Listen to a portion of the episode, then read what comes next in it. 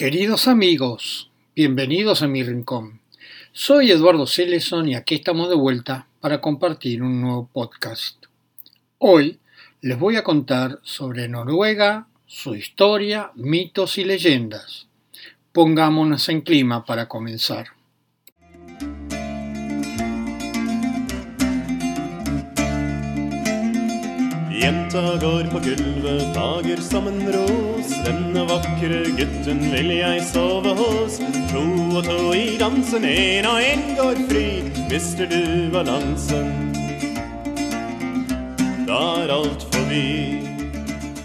La historia de Noruega se remonta a la Alta Edad Media que coincide con la irrupción a finales del siglo VIII de los navegantes vikingos en la historia europea, a través de actividades comerciales, de saqueo y de colonización. Se sabe, sin embargo, que en el territorio de lo que hoy es Noruega estuvo poblado desde hace unos 12.000 años. Arqueológicamente se considera que la era vikinga en Noruega se extiende desde alrededor del 800 hasta el 1050 después de Cristo. Históricamente, esta época se limita de una manera específica desde el ataque de Lindisfarne en 793 hasta la batalla del puente Stanford en 1066.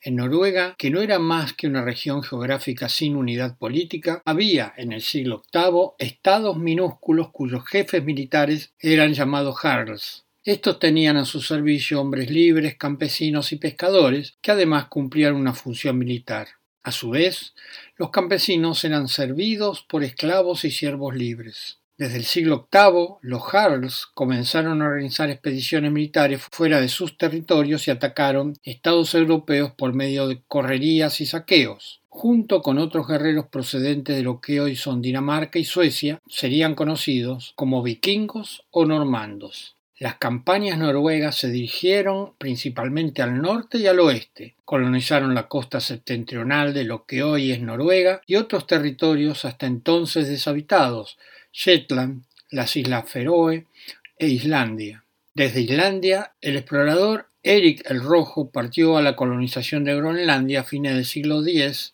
y desde ahí sus hijos viajaron al oeste a inicios del siglo XI y descubrieron la región de Vinlandia en América. Desde el norte de las islas británicas, los vikingos noruegos atacaron Escocia, al norte de Inglaterra, Irlanda y las islas de Man, y más al sur, Francia e incluso la península ibérica. Se ha discutido bastante sobre el origen de estas migraciones escandinavas y existen varias teorías que intentan explicarlas. Se sabe coincidieron con otros eventos importantes como el uso del hierro en la fabricación de herramientas agrícolas, que habría incrementado el potencial productivo y la necesidad de nuevos terrenos para el cultivo. Otro evento fue el surgimiento a finales del siglo VIII de una sociedad noruega organizada en pequeños reinos cuyos monarcas exigían impuestos.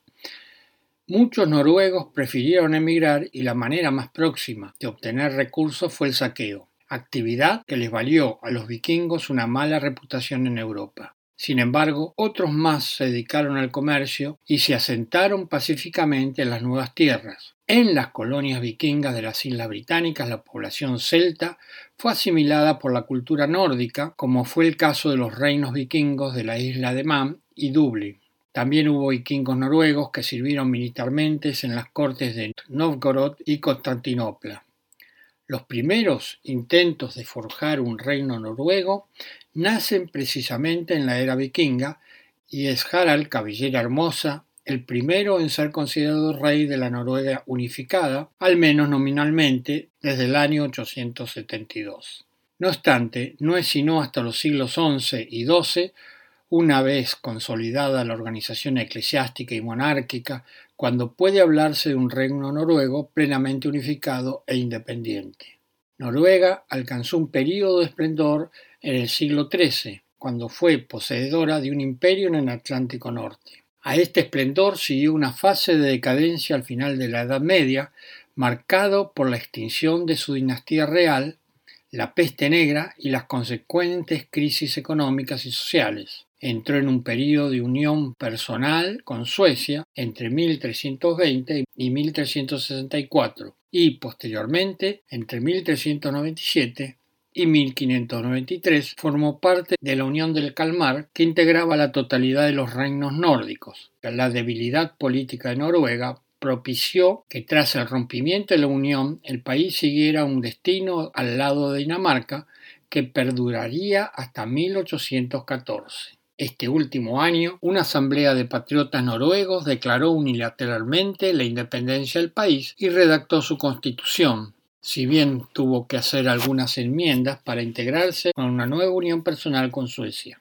La unión con este país se disolvió pacíficamente en 1905 y un plebiscito se inclinó por mantener la monarquía constitucional en el seno de un sistema parlamentario. En 1940 Noruega fue invadida y ocupada por la Alemania nazi, que apoyó a una dictadura local de corte fascista. Tras la capitulación de Alemania el 7 de mayo de 1945, Noruega fue liberada por las fuerzas aliadas. Después del final de la guerra en 1945, se reinstauraron las instituciones democráticas y las décadas siguientes se caracterizaron por la aceleración del crecimiento económico y el establecimiento de un estado de bienestar del que Noruega ha sido un referente histórico a nivel mundial.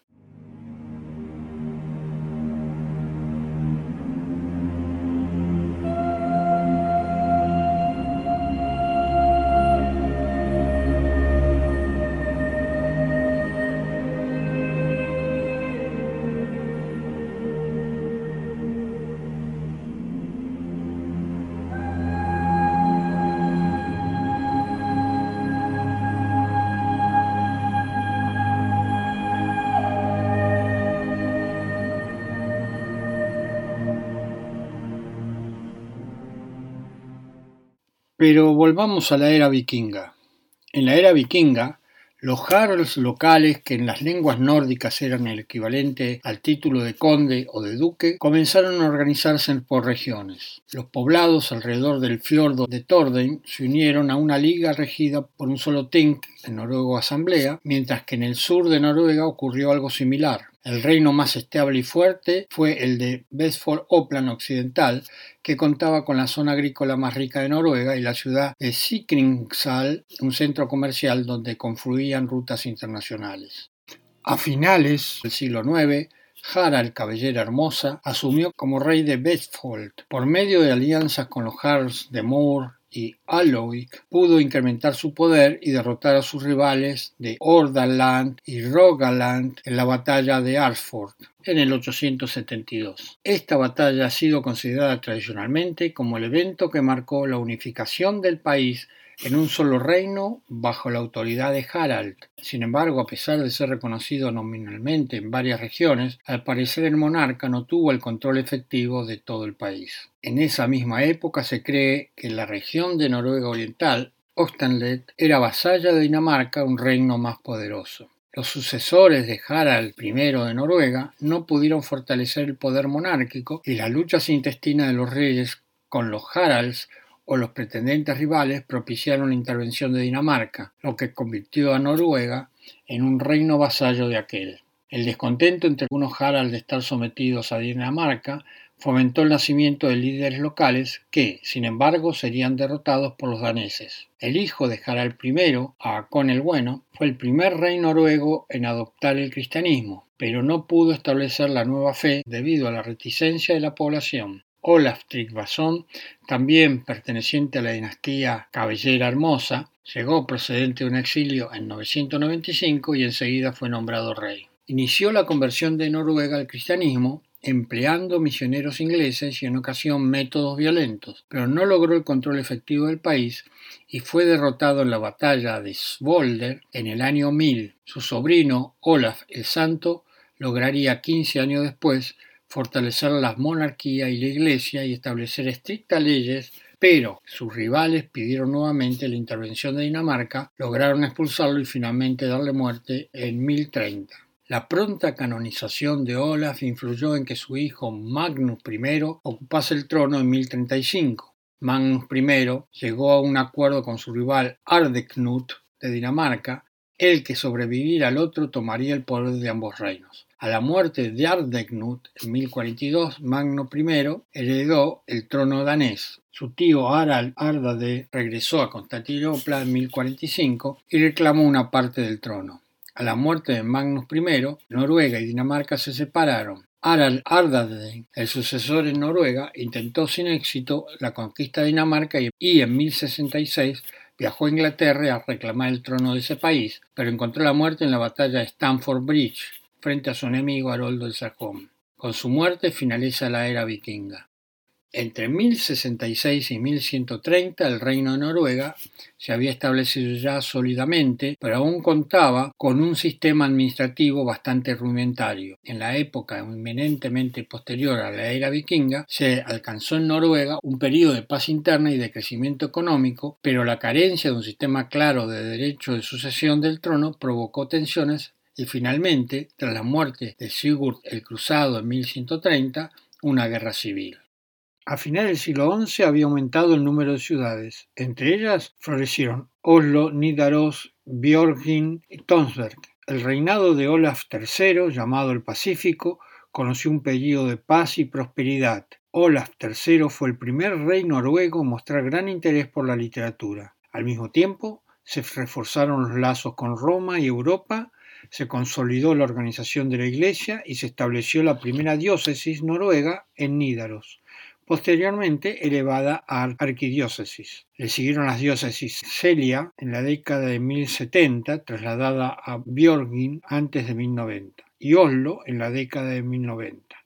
La diócesis de Stavanger fue fundada en 1125 y la de Amar en 1153. Además dependían de Nírados, la diócesis de los Orcadas y la de las Feroe. Magnus III, el descalzo, aprovechó la paz en el país para emprender una campaña militar contra las islas británicas, en un intento por recuperar las pasadas glorias vikingas. Logró la sumisión de las Hébridas y la isla de Man, pero murió en campaña en Irlanda. Magnus III lo sucedieron sus tres hijos, pero solo los dos mayores gobernaron conjuntamente de manera duradera mientras Einstein I llevó a cabo una intensa labor de construcción de ciudades, palacios e iglesias. Su hermano Sigurd I es recordado por haber participado en una cruzada a Jerusalén.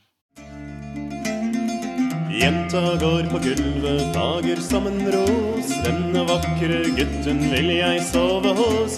To og to i dansen, en og en går fri. Mister du balansen, da er alt forbi.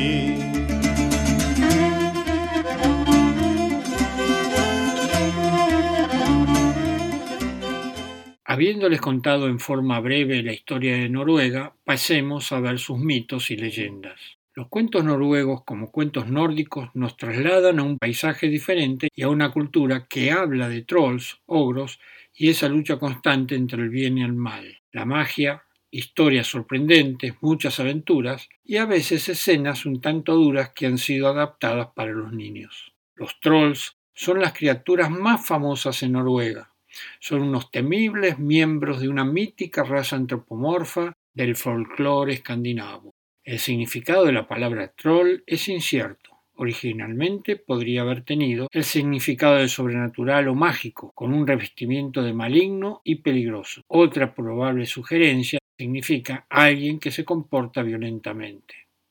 Su papel en los mitos cambia desde gigantes diabólicos, similares a los ogros de los cuentos de hadas ingleses, hasta taimados salvajes más parecidos a hombres que viven bajo tierra en colinas o montículos, inclinados al robo y el rapto de humanos que, en el caso de los infantes, eran sustituidos por niños cambiados. También se les puede llamar gente de la colina o del montículo.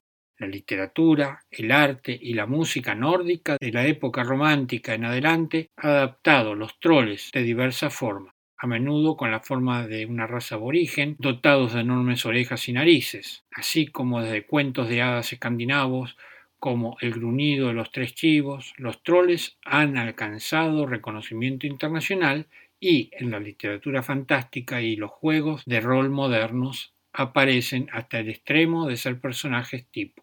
Había un parque de aventuras y otras atracciones cuyo tema era el mítico troll de Noruega cuyo nombre era el Senia Troll Park y que fue completamente destruido en un incendio el 28 de marzo del 2019. Era una atracción turística en Finsaeter, en la isla de Senia, en el norte de Noruega. Hay un tipo de troll en las montañas y otro en el bosque. Los trolls de montañas son los más grandes. La mitología nórdica habla de los trolls como de las muchas criaturas mitológicas y hay un montón de tipos, y los trolls son probablemente los únicos que todavía muestran su forma material en la Tierra.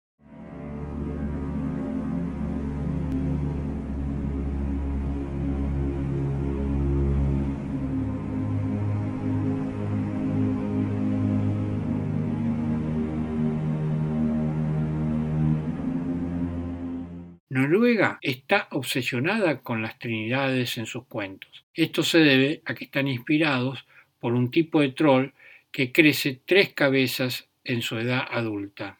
Un troll puente es una categoría más pequeña de trolls forestales que prefieren pasar el tiempo debajo de los puentes y en el agua. Los noruegos esquían a campo traviesa durante el día y permanecen en el interior durante la noche porque los trolls, como el búho, salen a cazar durante la noche. No son los tipos más brillantes y se presentan como una variante de nardentales. Para derrotarlos, los engañas, que no entren hasta que amanezca y se conviertan en piedra. Tienen miedo a la luz y a los rayos porque Thor, con el martillo de la mitología nórdica, le encantaba destruir trolls con su martillo de trueno. Los trolls pueden causar tormentas y terremotos y a veces cuando cruzas un puente te dan un acertijo para que lo pases, como podemos ver en los cuentos legendarios noruegos. Los niños traviesos son robados por los trolls. Las chicas guapas son secuestradas para ser la esposa del troll. Además, los trolls tienen aversión al cristianismo. Llevar una Biblia al bosque es un consejo común para los cazadores. En Skandlapakarmal, el poeta noruego Bragi Boddason, conocido como Bragi el Viejo, en la primera mitad del siglo IX, del que le han sobrevivido varios versos, cuenta que se encuentra una troll femenina que le saluda con estos versos cuya traducción al español es la siguiente. Me llaman troll, roedora de la luna, gigante de los vendavales, maldición de las lluvias, compañera de la sibila, arpía nocturna errante, dragona del pan celestial. Según las leyendas que derivan de la mitología nórdica, los trolls son seres noctámbulos que salen de sus aposentos en agujeros bajo el suelo, colinas o cuevas de montañas durante la noche para ir de cacería por los oscuros bosques.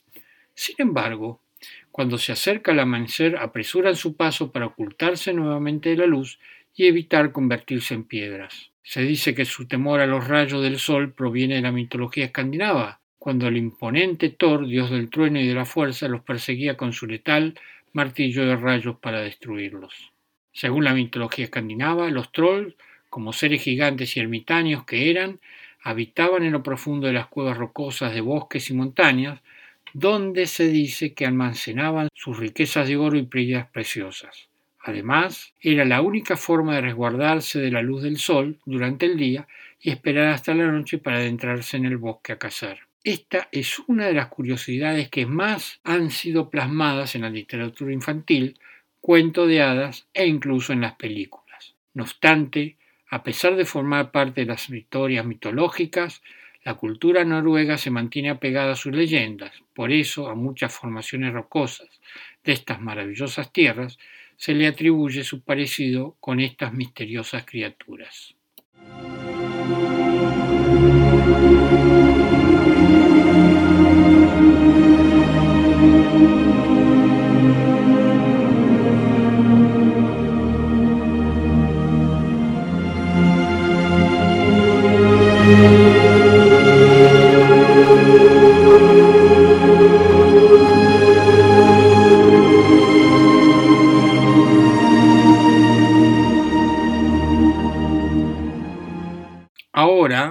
Algunas de las leyendas noruegas y nórdicas. Comencemos con la leyenda del rey Harald I de Noruega. Cuenta la leyenda que el primer rey que tuvo Noruega fue Harald I, que mucho antes de ser rey de ese territorio estaba perdidamente enamorado de Gida Eriksdottir, hija del rey Eirik de Hordaland. Tan enamorado estaba que, como era costumbre en esa época, envió emisarios a su tierra para proponerle matrimonio a Guida en su nombre. En ese momento, Harald Arfagre era solo un simple jarl, que, como les comenté antes, era algo así como el título nobiliario de duque o conde, y dominaba la pequeña región llamada Vestfold de Noruega. Dicen que Guida no aceptó la propuesta de casamiento de Harald alegando que no lo hacía debido a que él no era como Eric de Suecia o Egberto de Inglaterra, o sea, no era un rey de un vasto e importante territorio. Pero agregó que si él conquistaba los territorios de los Haralds, que estaban a su alrededor y conformaban un importante y poderoso reino, tal vez su propuesta sería aceptada. Esta negativa dada por Guida y su sugerencia hicieron que Harald se sintiera motivado para salir a conquistar territorios. Así lo hizo realizando una promesa. No se cortaría el pelo. Su cabellera estaría sin peinar y sin cortar hasta el momento en que alcanzara su objetivo, conquistar territorio y conformar un reino. Demoró entre 10 o 12 años para conseguir la unificación de todo el territorio Noruega luego de atravesar por duras y cruentas batallas. Una de sus últimas y más importantes batallas fue la de Afrasford, con la que pudo consolidar todo su reino. Una vez cumplido su objetivo de conquista, Recién ahí decidió cortar su larga cabellera. Su promesa ya estaba cumplida, y por esta razón Harald I es conocido como Harald el de la hermosa cabellera o de los cabellos hermosos, o también Harald el rubio. De más está decir que Guida, luego de verlo logrado por Harald, aceptó la propuesta de casamiento del ahora nuevo y primer rey Harald I, convirtiendo así en la primera reina de Noruega.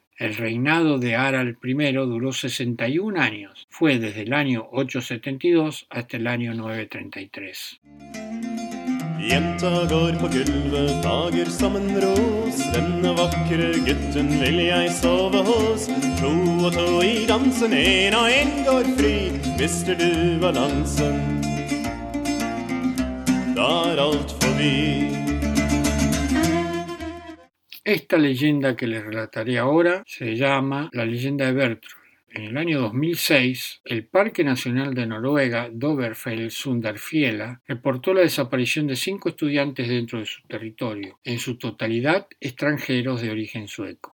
La policía noruega no tardó en realizar la respectiva investigación del caso. Sin embargo, no fue mucho lo que lograron encontrar. Es como si se los hubiera tragado la tierra mencionó el oficial Aaron Christiansen durante una rueda de prensa llevada a cabo en Opland dos semanas después de lo ocurrido. En cuanto al Consejo de Doverfield, el Consejo Directivo del Parque se limitó a realizar una única pronunciación frente a los medios de comunicación diciendo lo siguiente. No nos hacemos responsables de cualquier incidente ocurrido dentro de los 1.693 kilómetros que abarca el parque. El lunes 15 de marzo de 2011, dos guardabosques encuentran lo que parece ser un diario de campo, lo entregan a la Oficina de Investigación del Gobierno noruego, donde se realiza un respectivo análisis. Lo encontrado dentro de las hojas del diario es finalmente desconcertante. Les voy a leer fragmento del diario. Seguimos durante dos horas a un gran grupo de bueyes almizcleros hasta que llegamos a una vieja cabaña donde residían una pareja de lugareños. Nos trataron bien y no dejaron pasar la noche en su humilde morada. Cuando desperté a la mañana siguiente pude notar algo de preocupación en el rostro de los dueños de casa. Yo y un compañero nos acercamos a preguntarle qué sucedía. El hombre nos dijo que la noche anterior una bestia había bajado de las colinas para devorar varias de sus ovejas. Mientras hablábamos, el hombre nos dirigió fuera de la cabaña hasta el corral dónde estaban los animales. Al llegar allí me sorprendí al ver tal atrocidad. ¿Qué clase de criatura pudo haber hecho esto? me pregunté en ese momento. Los cuerpos de las ovejas yacían desmembrados y con el estómago abierto. Me hubiera gustado quedarme allí para descifrar qué era lo que había sucedido, pero teníamos que entregar el proyecto para la Universidad de Uppsala o no podríamos graduarnos. Partimos aproximadamente a las once de la mañana. La señora fue muy amable y nos empacó algo de comida para los que quedaba del viaje. Ahora solo teníamos que conseguir más bueyes para estudiarlos y de esta forma terminar rápido el proyecto. El día pasó rápidamente, ya eran las seis de la tarde y aún no había rastro de los bueyes almizcleros. Estábamos muy cansados y al ver que una gran tormenta se nos venía encima, decidimos buscar un refugio donde descansar. Dos de mis compañeros encontraron una cueva no muy lejos de donde estábamos. En plan de aventura, todos lo seguimos hasta el interior de la estructura rocosa, quedándonos allí hasta que pasara la lluvia. Pero el clima solo parecía empeorar cada vez más, así que todos nosotros nos internamos en la cueva a ver si podíamos encontrar algo que nos fuera útil para nuestra investigación universitaria. La caverna no parecía tener fin. La oscuridad nos rodeaba hasta un punto que cada uno tuvo que encender su foco de mano. Yo me encontraba de último. Todo mi grupo se adelantó. Tan solo podía ver la luz que emanaban sus linternas sobre el techo de la cueva, pero de un momento a otro dejé de verlos. Edil, Elena, Ian, Ragnar. Grité sus nombres con fuerza, pero solo me contestó un rugido, un rugido que me heló los huesos un sonido que jamás había oído. Sostuve mi linterna mientras me arrinconaba contra las paredes de piedra. Podía oír los pasos acercándose a mí. Estaba tan asustado que no podía gritar ni correr. Con la linterna alumbré el fondo del túnel y pude ver una figura de unos tres metros de altura, de aspecto grotesco, con grandes dientes y orejas. Solo se quedó allí, lejos de la luz de la linterna. Me observaba con sus penetrantes ojos. Tan solo me observaba. Yo cerré mis ojos, abrazando la oscuridad, dándome cuenta que se habían acabado las baterías.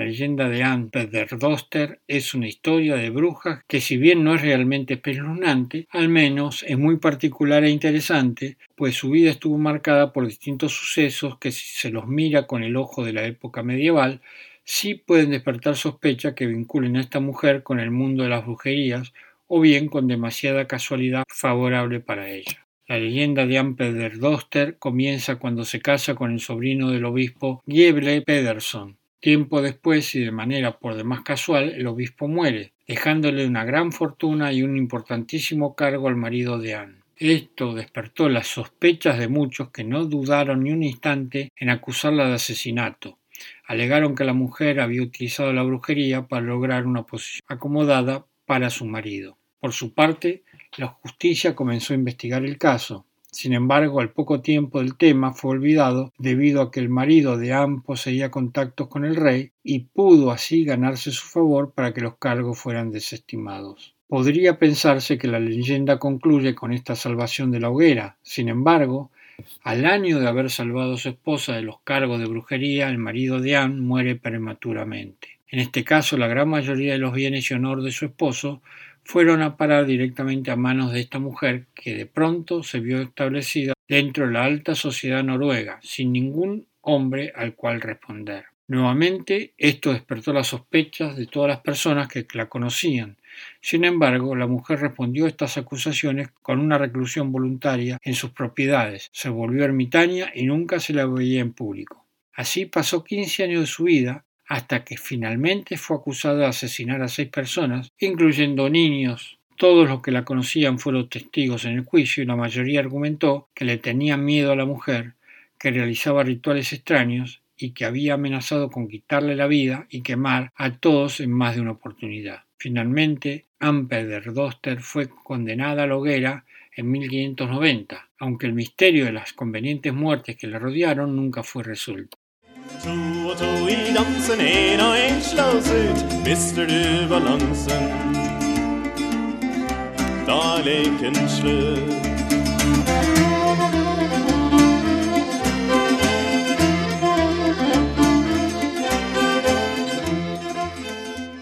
La leyenda de Uldra cuenta de una criatura muy particular que posee cuerpo femenino.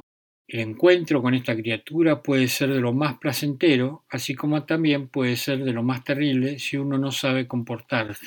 Por tal motivo, este ser es tan buscado como temido en los bosques de Noruega, en donde suele aparecer. La Uldra es una hermosa mujer de atractivo físico incomparable, sin embargo, también posee unas cualidades únicas entre las que se destacan principalmente una cola de vaca que hace notar fácilmente de quién se trata con solo verla.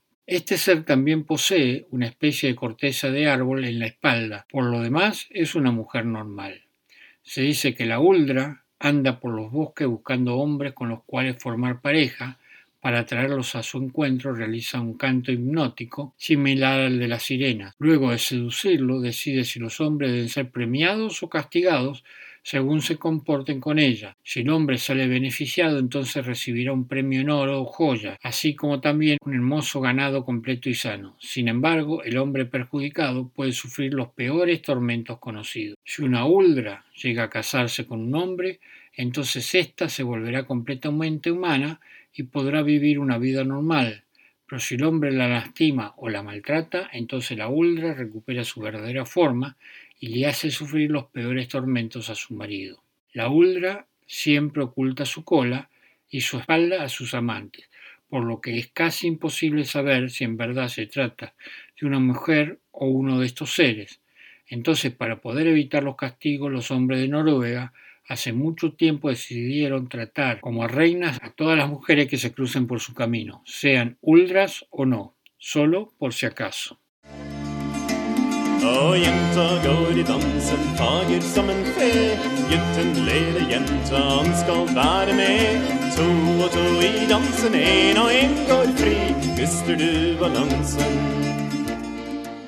Ahora les contaré la leyenda de la bruja más cruel, Pesta. Pesta es una anciana, un símbolo de plaga y un mal presagio para los mortales. Apareció en las historias en un momento en que la plaga estaba arrasando y despertaba miedo, especialmente entre los habitantes de Noruega. ¿Por qué? En 1349 la epidemia de peste fue uno de los eventos más trágicos de la historia. Según las estimaciones, acabó con casi toda la población humana de este mundo, y Noruega fue una de las áreas que sufrió excepcionalmente la plaga. La enfermedad llegó al país en 1349 con la llegada de los buques mercantes de Europa al puerto de Bergen. En ese momento Noruega tenía aproximadamente 350.000 habitantes y durante los dos años siguientes la plaga causó tantos estragos que se salvaron menos de 120.000 vidas. Fue una verdadera tragedia llena de historias desgarradoras sobre tragedias humanas. Los enfermos fueron abandonados por sus familiares y condenados a la soledad. Hasta cientos de personas abandonaron sus propiedades y huyeron al bosque, a los lugares más recónditos. Los pueblos y ciudades quedaron desiertos. Una cosa acerca de la epidemia de peste fue que disminuyó y reapareció durante casi 300 años. No es de extrañar que haya dejado una marca seria en la conciencia humana.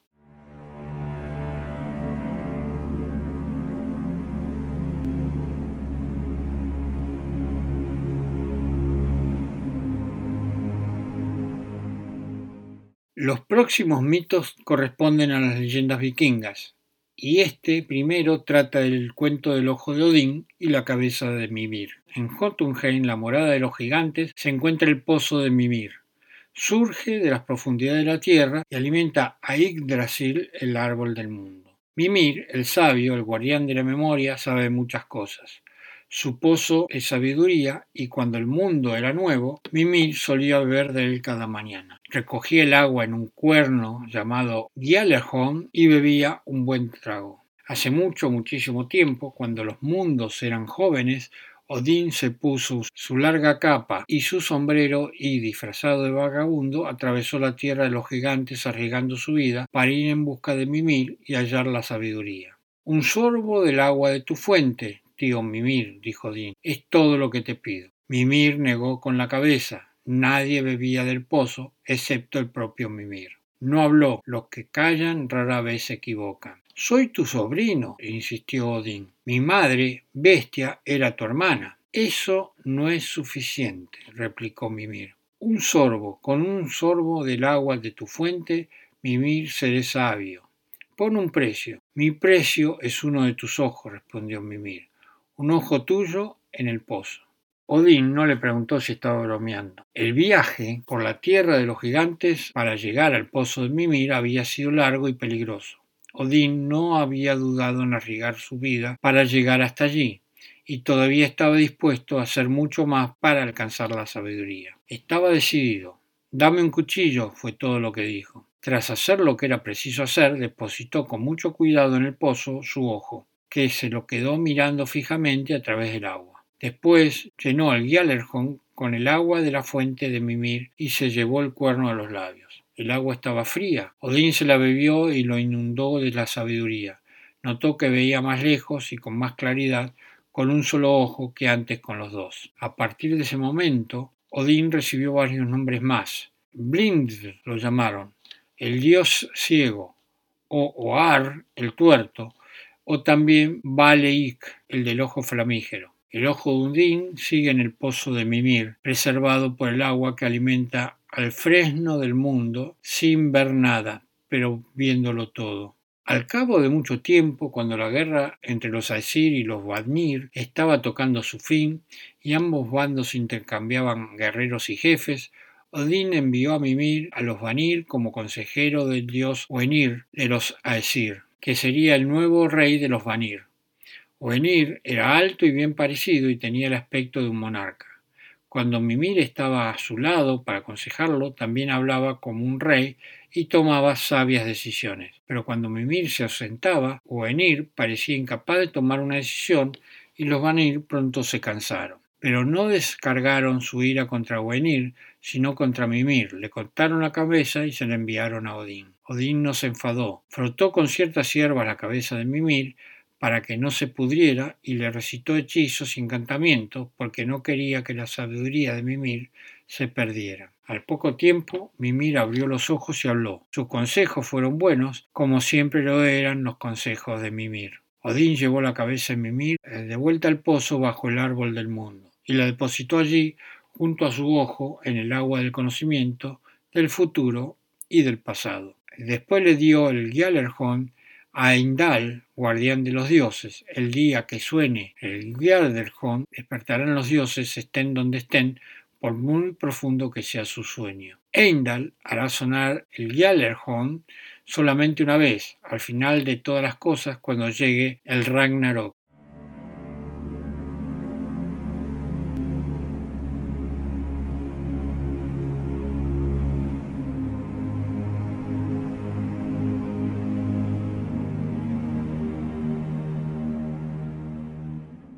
Loki es un dios en la mitología nórdica, quien usualmente es descrito como el dios de las artimañas por su amor a jugarle bromas a sus dioses camaradas. Hermano de armas de Odín, usualmente el encargado de sacar de graves inconvenientes a otros dioses. El nombre de Loki, no obstante, ha llevado consigo muchas connotaciones negativas debido a su engañosa naturaleza, en especial en el rol que jugó en la muerte del dios Balder. De esta misma manera, siendo él quien puso en marcha el inicio del Ragnarok, que es el destino final de los dioses, en el cual el mundo es destruido. Sin un culto atribuido a su figura, y sin una clara función en las creencias de la era vikinga, pero, sin embargo, siendo uno de los tres dioses quien encabeza en más de una ocasión en los mitos. Los otros dos dioses son Odín y Thor. Loki toma un lugar único en el panteón nórdico. Loki es un personaje muy oscuro, no queda muy claro de dónde salió, y según la leyenda que se consulte su historia cambia mucho.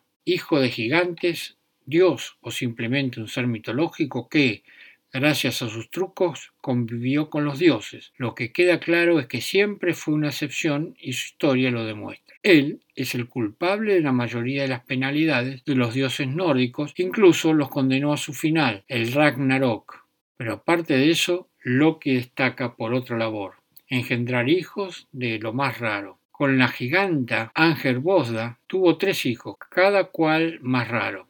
El primero, Fenrir, el lobo gigante destinado a matar a los dioses, creció y creció sin medida hasta que en el Ragnarok se comió Odín de un bocado.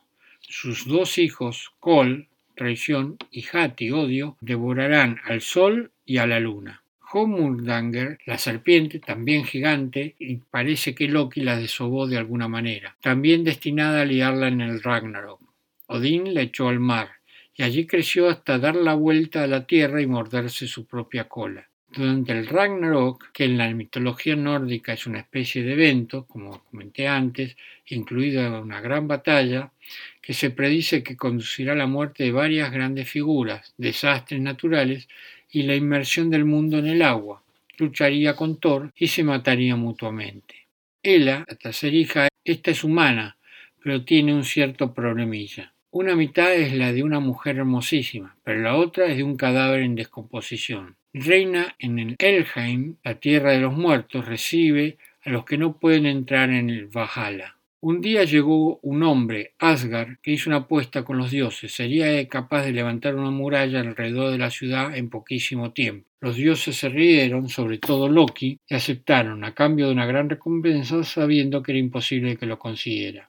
Pero este hombre tenía un gran truco. Su caballo, Faldifari, un caballo que no solo llevaba las piedras, sino que también sabía construir muros, y gracias a él la muralla estaba siendo construida muy rápido. Los dioses se enfurecieron y pidieron a Loki que lo solucionara.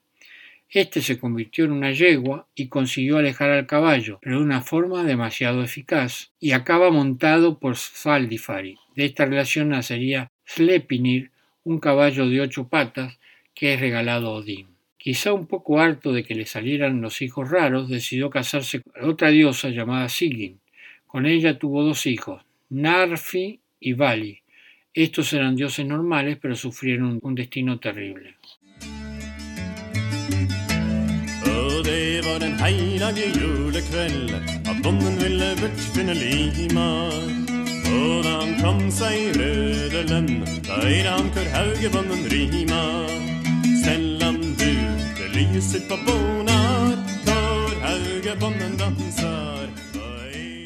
Loki confabuló para matar a Balder, otro dios, hijo de Odín, y cuando el resto de los dioses se enteraron, juraron venganza. Capturaron a Loki y para castigarlo convirtieron a Vali en lobo rabioso que le arrancó la garganta a Narfi. Parece que aún existe otro hijo de Loki, un monstruo sin nombre que pariría después de comerse el corazón a medio azar de una mujer. Uno de los temas recurrentes en relatos sobre Loki es el cambio de forma, siendo representado en varias fuentes su transformación a un halcón, a una mosca o a una pulga, al igual que criaturas del agua como el salmón o una foca, o incluso cambiando su sexo para convertirse en una joven doncella o un viejo brujo y la anteriormente mencionada yegua. Se menciona usualmente la conexión de Loki con el aire, con el viento y el vuelo. Se dice haber sido impulsivo, una rápida pero maliciosa lengua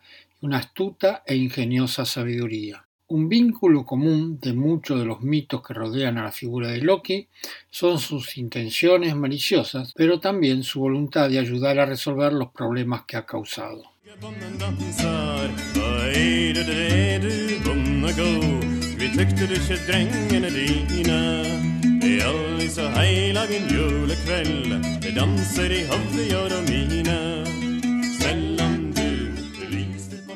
Por último les contaré la leyenda sobre la falsa boda de Freya.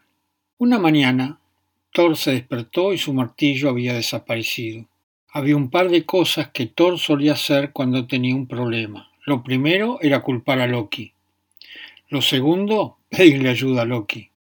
Thor pensó que ni siquiera Loki se atrevería a robar su martillo, así que pidió su ayuda. Déjame ver qué puedo averiguar, dijo Loki. Loki se dirigió a Freya y le pidió prestada su capa de plumas. Ni lo sueñes, dijo Freya. Han robado el martillo de Thor. Tengo que encontrarlo, dijo Loki. Ahora mismo te la traigo, dijo Freya. Loki se puso la capa del conde Freya y sobrevoló la tierra de los gigantes. A lo lejos divisó el ogro más feo que había visto. Aterrizó a su lado y le preguntó si sabía quién tenía el martillo de Thor. Lo tengo yo.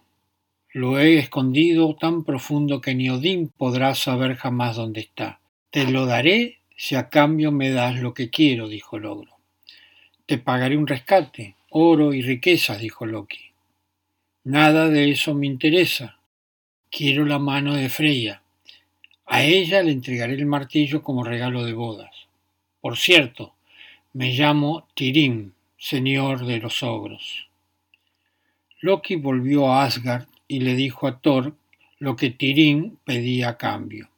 Eso no va a gustarle a Freya. Díselo tú, yo no me atrevo, dijo Thor. Entonces fueron a ver a Freya. Aquí tienes tu capa de plumas de halcón, Freya, dijo Loki. Gracias. ¿Has podido averiguar quién robó el martillo? dijo Freya. Fue Tirín, señor de los ogros. He oído hablar de él. ¿Y qué quiere a cambio? A ti. Quiere casarse contigo, dijo Loki. Freya se quedó pensativa. Entonces Thor le dijo Ponte la corona nupcial, Freya, y recoge tus cosas. Tú y Loki vais ahora mismo a casarte con Tirim. Thor notó que el suelo empezaba a temblar y al igual que las paredes, Freya tenía los puños apretados mientras miraba fijamente a Thor y a Loki como si fueran seres más ruines, rastreros que hubieran visto en su vida. ¿Qué clase de persona crees que soy? ¿Me tomáis por imbécil? Fuera de aquí. El terremoto iba en aumento, la ida de Freya era descomunal. Thor y Loki salieron corriendo del palacio de Freya. Está preciosa cuando se enfada, dijo Thor. Thor y Loki se reunieron con los demás dioses. Tras mucho conversar y no llegar a ninguna solución, Heimdall tuvo una idea. Sé cómo recuperar tu martillo, pero no te va a gustar la idea, dijo Heimdall. Te aseguro que sí. Haré lo que sea por recuperar mi martillo. Me gustará la idea, dijo Thor. Creo que deberíamos disfrazar a Thor de novia para que se parezca a Freya, dijo Heimdall. No me gusta la idea. La gente pensará que soy afeminado y no me pienso afeitar la barba, exclamó Thor. Cállate, Thor. El velo nupcial te tapará la barba, dijo Loki. Es una idea excelente. Enhorabuena, Heimdall. Preparad a Thor para su noche de bodas, dijo Dim. Sif, Idun, Bar, Skadi y Frigg fueron a buscar joyas y prendas de mujer para preparar a Thor. Le cubrieron completamente y solo se veían sus ojos. Yo seré tu doncella, te acompañaré, dijo Loki, que se convirtió en una bella dama. Tengo un mal presentimiento, dijo Thor. No digas nada, déjame hablar a mí, no abras la boca, dijo Loki. Thor y Loki llegaron al hogar de Tirim, recogiéndose las faldas para no ensuciarlas en el barro. Les esperaba una giganta que miró a Thor y dijo ¿Esta es la hermosa Freya? No me parece gran cosa. Cuando se quita el velo, su belleza te dejará boquiabierta. Está tan nerviosa por casarse que me ha costado tranquilizarla, dijo Loki. Entonces pasaron al salón donde se celebraría la boda. ¿Qué hago si el ogro me pide que me siente a su lado? dijo Thor. Tendrás que complacerlo, es tu marido, dijo Loki. Tirim se sentó en la cabecera de la mesa y dijo unas palabras. Celebramos este banquete en honor a la hermosa Freya. Habría dicho algo más, pero Thor ya estaba empezando a comer y a beber, y no le pareció bien seguir hablando cuando la novia ya estaba comiendo. Devoró un buey entero y siete salmones, entre escandalosos ruidos de masticación. Apenas había empezado a comer, Loki le daba patadas por debajo de la mesa, pero Thor seguía tragando sin hacer caso de los golpes. Tirim le dio a Loki unos golpecitos en el hombro. Disculpa, pero Freya se acaba de ver el tercer tonel de hidromiel, dijo Tirim. Son los nervios, dijo Loki. Asombroso. Nunca había visto una mujer con tanto apetito, ni que bebiera tanto hidromiel, dijo Tirim. La explicación es muy sencilla. Lleva ocho días y ocho noches sin comer, ansiosa por casarse con su marido. Ahora que está en tu presencia ha recuperado el apetito, dijo Loki. Cuánto me alegro que hayas vuelto a comer, dijo Tirim, mientras Thor fruncía el ceño detrás del velo. Debería besarte, dijo Tirim, mientras se acercaba a Thor haciendo ruido de besos con los labios. No te lo aconsejo, al menos hasta que estéis casados, dijo Loki. ¿Puedo hablar contigo en privado? preguntó Tirim. Claro, dijo Loki. Verás, los ojos de Freya me dan miedo, veo fuego en su mirada, dijo Tirim. Sí, es que la dulce Freya lleva ocho días sin dormir. Su amor por ti no la dejaba dormir. El deseo la quema por dentro. El fuego que ves es pasión, pasión abrasadora por ti, dijo Loki. Oh, me muero por pagar su fuego, dijo Tirín. Volvieron al salón, entonces Tirín gritó Traete el regalo de bodas. Hicieron falta cuatro gigantes para traer el martillo de Thor que lo colocaron sobre las piernas de la hermosa Freya. Y ahora deja que oiga tu dulce voz, amor mío, palomita mía, luz de mi vida, dime que me amas, susurró Tirín. Thor agarró el martillo y dijo, lo que te digo es que jamás debiste robar mi martillo. Golpeó a Tirín una sola vez que cayó desplomado. Todos los ogros y gigantes cayeron abatidos por el martillo de Thor que mató a todos los presentes en la boda de martillazos. Cuando todo estaba en silencio, Thor dijo Loki. Loki salió a cuatro patas debajo de la mesa y se puso a contemplar la carnicería. Bueno, parece que ya has resuelto el problema. Qué pena. Estabas tan guapa en tu boda, dijo Loki. Thor se estaba quitando con alivio las faldas de mujer.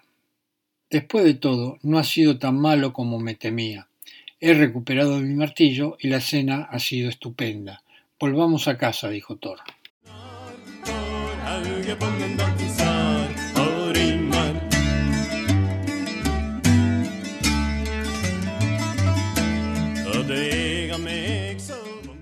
Hemos llegado al final de este podcast. Espero les haya gustado. Si quieren hacerme algún comentario, escríbanme a cursoescueladevida.com. Los espero para compartir juntos un nuevo podcast.